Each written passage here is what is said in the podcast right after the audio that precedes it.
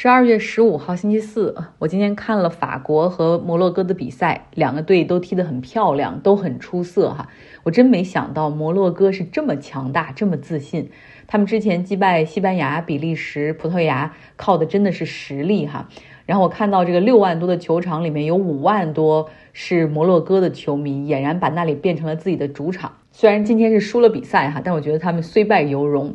摩洛哥足协呢是买下了一点三万张的门票，免费送给球迷，鼓励大家都来卡塔尔为球队助威。那真的就有更多球迷包机而来。摩洛哥国家航空他们后来还临时决定增加七个航班往卡塔尔来运球迷，结果卡塔尔政府给拒绝了，所以最后还是有数千名球迷没能够来到现场。那卡塔尔人为什么拒绝呢？可能是怕出现球迷骚乱，或者是担心这些球迷来了以后，万一赖着不走怎么办？那我们今天不说比赛哈，来聊一聊卡塔尔，聊聊这个东道主。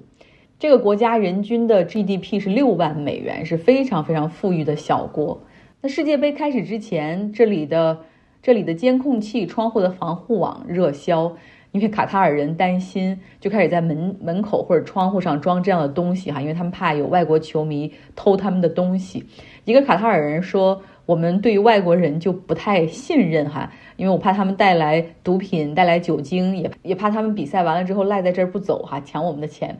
卡塔尔据他们自己说，是海湾国家中在文化上最保守的。这不是说宗教保守哈，宗教保守还得说沙特的瓦哈比。文化保守，比如说从着装上来看是非常传统的。大家可以看到他们的男性都是穿那种肥大的白袍长衫，头顶戴黑色的那种有固定线圈的呃白色头巾。那像二零一九年，当时有一场足球比赛在沙特和卡塔尔之间举行，当时沙特球迷就看着卡塔尔人穿着这么正式来看球，就是说你能不能够别干什么都像去参加婚礼一样隆重？但这就是卡塔尔人的文化。卡塔尔的世界杯的球服，他们是那种暗红色，哈，叫 maroon 那个颜色。比赛的时候呢，他们在这个球场里面，你看到有很多卡塔尔人是穿着白衣服，非常好认。他们也有一支整齐划一的球迷。队伍哈是坐在球门后面的看台，但是当镜头拉近之后，你再看他们这些穿着穿着球衣的这种卡塔尔球迷，实际上身上有的有纹身哈，而伊斯兰的教义是不允许纹身，所以后来很多记者就觉得很有兴趣去调查，发现这帮人是黎巴嫩人哈，所以不知道是不是他们雇的这种职业球迷。其实包括卡塔尔和它周边几个富裕的中东石油国家都很流行体育哈，其实有一个词儿叫 sports。washing，也就是说用体育来给这个国家树立新的形象，然后来把这个国家变成比较现代化的、友好的这种这种感觉。像阿联酋，他们通他们是比较成功的哈，通过了 F 一比赛、网球赛，还有还有冬季各种欧洲足球队的热身赛哈，包括他们在欧洲去投资球队。嗯，那沙特他们的主权基金好像最近是买了英超的纽卡斯尔联队哈，还准备搞一个高尔夫球联赛，所以也在积极的 sports washing。呃，那卡塔尔其实他们也起步很早，他们干的都是大事儿，比如说弄亚运会、搞世界杯，来扩大自己的知名度、软实力，以及树立一个这样的国家形象。卡塔尔是一个很小的国家，这就意味着。呃，一天之内可以看两场比赛，像卡塔尔多哈的海湾球场就在沙漠中间，那简直就像沙漠中孤零零的一个巨大的帐篷一样。它的完美的草坪是从美国进口的，说要把这个草坪保持这种绿的状态，每天浇的这个水就是要一万升左右。为了举办世界杯，卡塔尔兴建了。八个非常现代化的体育场，他们总共这个为世界杯投资了两千亿美元。那建的不只是足球场，还有高铁、飞机场的扩建、修桥、造路、盖人工岛、五星级酒店等等。那比南非世界杯的投入是多了六十倍。这当然不能比了，因为卡塔尔这笔钱里面还包含了买战斗机的钱。那上面所说的这些基础设施建设，实际上都是由外国劳工的血与汗的付出，哈，呃，分不开关系。卡塔尔这个国家，我们看表面上人口是两百九十万，但这中间其实有一些水分，这就取决于这个国家有多少的工作机会、工作岗位，需要多少的外国人。呃，实际上这个国家的外国人口的比例是高达百分之八十多。外国人的人口是二百六十万，卡塔尔人只占百分之十二，也就是三十万人。他们是超级富裕的统治阶层。那是卡塔尔人意味着什么？意味着终身有免费的医疗、教育，有免费的土地，然后家里用电不用花钱，可以享受终身无息贷款，然后有高收入的铁饭碗，非常好的福利。说一个卡塔尔的公民大学毕业之后，随便干一个什么工作，月薪都有一万美元。那卡塔尔这个地方呢，在发现石油天然气之前，这里有另外一个宝贝是珍珠。他们当时也不是自己去下海打捞哈，而是雇奴隶下海打捞。然后大部分的奴隶都是来自于非洲。卡塔尔的第一个埃米尔，也就是他们的统治者，还在一八六三年的时候说：“哎呀，别说奴隶了，不论是我们从高到低，还是还是那些雇来的打捞的奴隶，其实我们都是珍珠的奴隶，就是来粉饰他们这个奴隶制。”卡塔尔呢，在一九一九年的时候成为了英国的保护地，抱着英国人的大腿，让他免受于周边其他国家的侵扰。他的奴隶制到一九五二年的时候才取消，当时六百多个奴隶被释放。在一九七一年的时候，卡塔尔宣布独立，嗯，他的公民身份。是怎么来确定呢？是说只要你这个家族可以提供在一九三零年之前你就生活在卡塔尔这片土地上，那你就可以获得公民。除此之外，其他人都是外国人。你想在卡塔尔工作的话，你需要有一个 sponsor 啊，你需要有一个赞助人或者担保人。有一些是白领工作，比如他们也有科技行业，也有酒店业。也有油气公司那种管理人才啊，技术人才，那这些都是也是需要 sponsor 的哈，你需要有你的雇主帮你去担保，然后申请这个工作签证。那更多的这种工作，实际上大概有八十万是外国劳工，专门是在建筑工地上面去干最辛苦的活儿。那这样的一个劳工机制，相当于就是一个临时的居民制度，一旦你失业了，那你就什么都没有。那在中东很多的这个国家都是这样哈，像阿联酋、沙特都是如此，他们都有一个制度叫卡法拉，实际上就是给这个 sponsor 很大的空间和权利进行剥夺。那这些。劳资公司，他们去东亚、东南亚的地方去寻找劳工，比如像尼泊尔、巴基斯坦等等这些地方，他们就去受那种气候，他们就去找那种受气候变化影响最大地区的农民，因为你看，眼看这个地里什么都产不出来，一家老小等着吃饭，然后就把他们招进来，然后做这种到输入到卡塔尔或者中东其他地方的劳动力。他们有这样一个卡法拉的机制，就可以肆无忌惮的去赚取中间的差价，然后给这些人非常。低廉的收入，而且工作、居住、生活、饮食条件其实都非常的恶劣，还有拖欠工资的情况。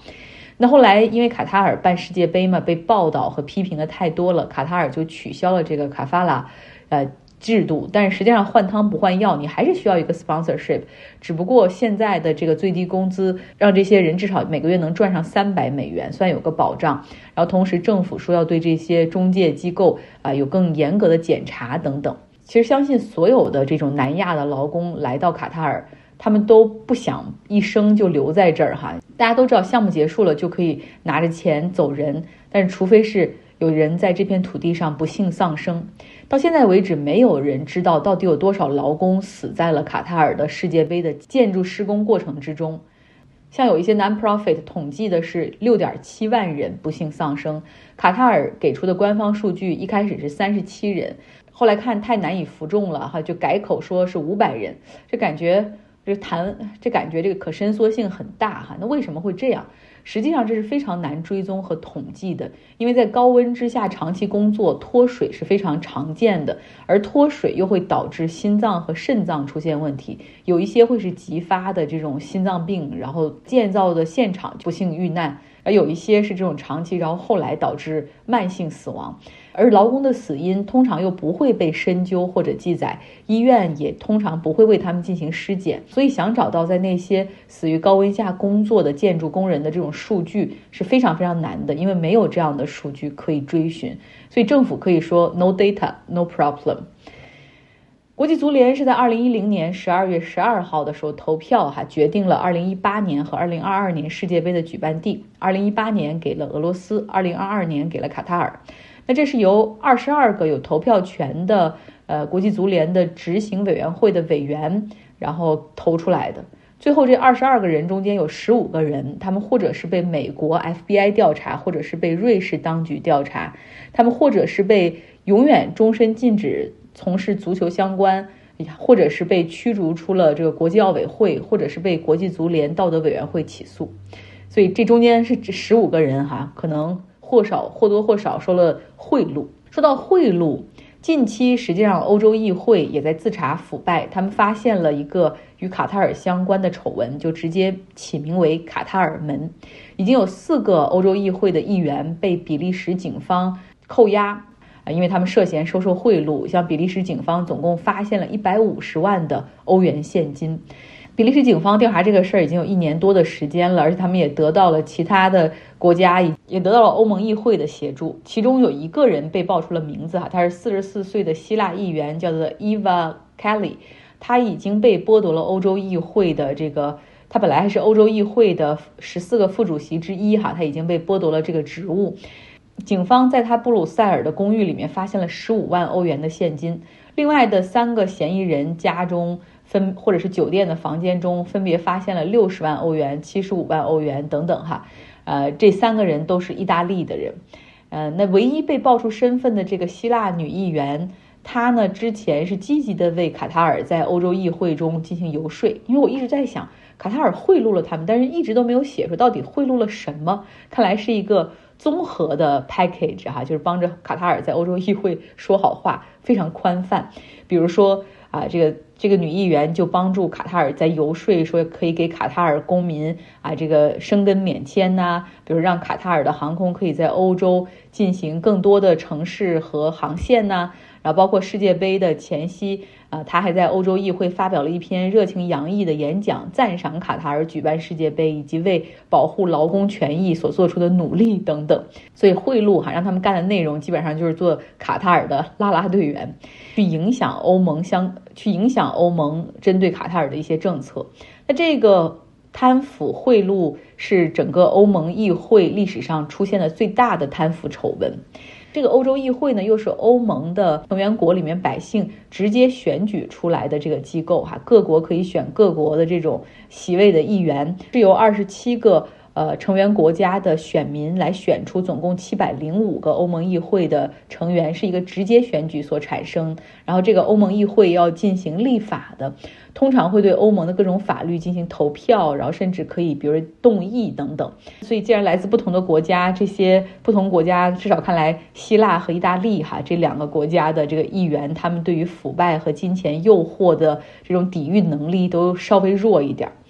其实卡塔尔他一直在寻求怎么样去扩大自己的影响力，呃，对他们来说，像当年哈九十年代初伊拉克入侵科威特，呃，那个时候美国开会说我们得帮一下科威特，然后想了一下说这科威特在哪儿？这科威特到底是个什么样的国家？这样的情况是。卡塔尔不想出现的哈，就是闷声发大财，然后默默无闻，不是他们想要的，因为他们实际上面临着和科威特同样的风险，就是说它是一个非常有钱的国家，是全球现在最大的天然气出口国，资源非常丰富，而周边的这些海湾国家对他们都是虎视眈眈。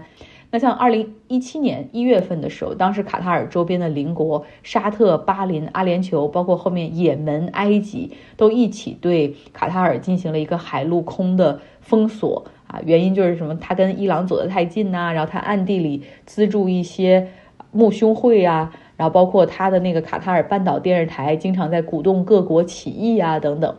那后来传说哈，这个沙特一度考虑过直接入侵干掉卡塔尔，把他们王室端掉哈，然后把这个弄上自己的人，或者直接并入。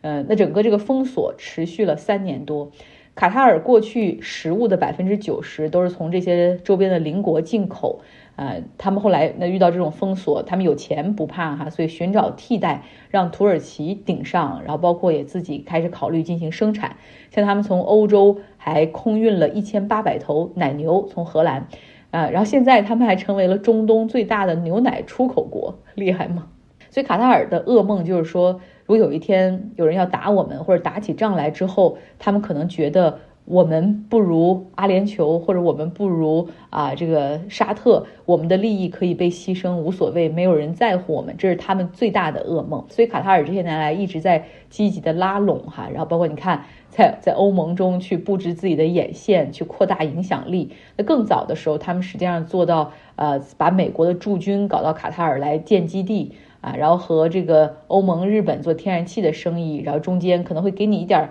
优惠的价格，但是会跟你的政府高层保持着很好的一个对话通道。然后另外就是购买军火等等。像卡塔尔的一个政府官员就跟英国外交官聊天的时候，就问他说：“你知道为什么我们最近花了数十亿美元投资在你们南威尔士那边搞了一个液化天然气项目吗？”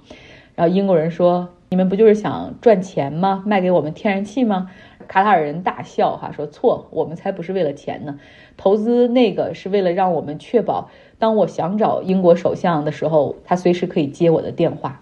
那现在他的触角都已经伸到欧洲议会了哈，是不是有点伸得太长了呢？